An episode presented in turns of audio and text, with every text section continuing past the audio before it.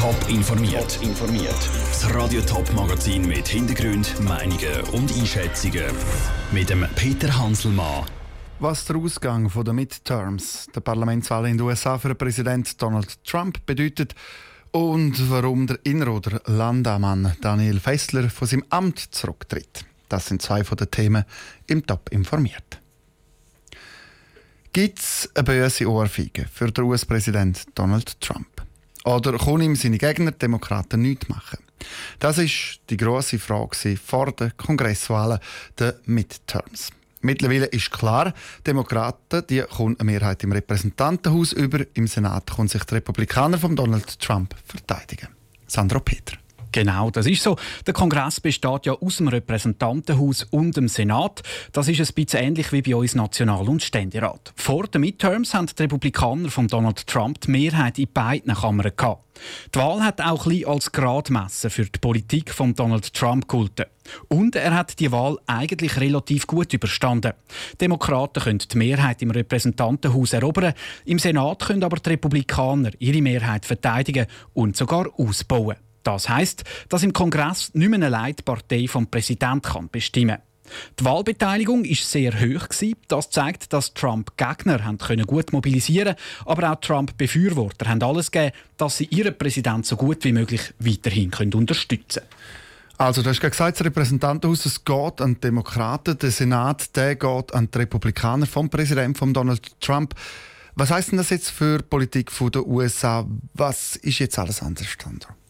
Weil die Demokraten eine neue Mehrheit im Repräsentantenhaus haben, denke sich die ganze US-Politik wahrscheinlich ein bisschen beruhigen.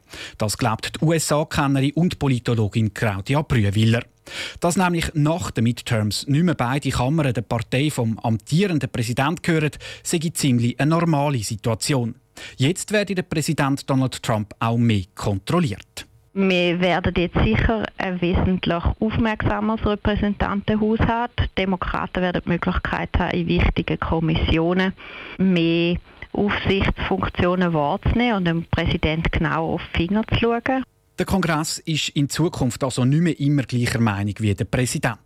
Ein Stillstand gäbe es in der Politik aber nicht. Wichtig für die US-Politik ist nämlich auch, wie das, Repräsentantenhaus und auch der Senat personell zusammengesetzt sind. Und da haben es jetzt Leute in den Gremien, die durchaus auch mit den Gegnern zusammenarbeiten können, glaubt Claudia Brühwiller. Im Senat ist das vielleicht sogar ein bisschen realistisch. Wir haben dort jetzt auch Gewinne gesehen von Republikanern, aber wir haben eben auch dort Leute triumphieren gesehen, die könnten so, sagen wir so Stimmen der Vernunft sein.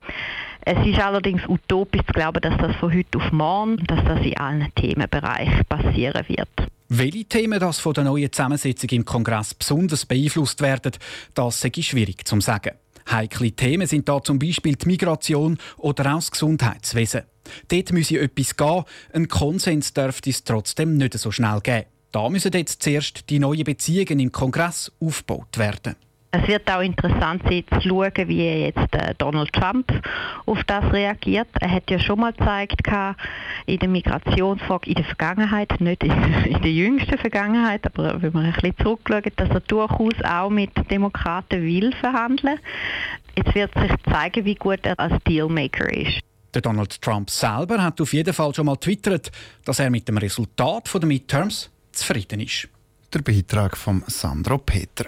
Im Kongress zeichnet sich auch ein neuer Rekord ab, nämlich bei den Frauen. Noch nie hat es so viele Frauen im Kongress gehabt wie ab dem nächsten Jahr.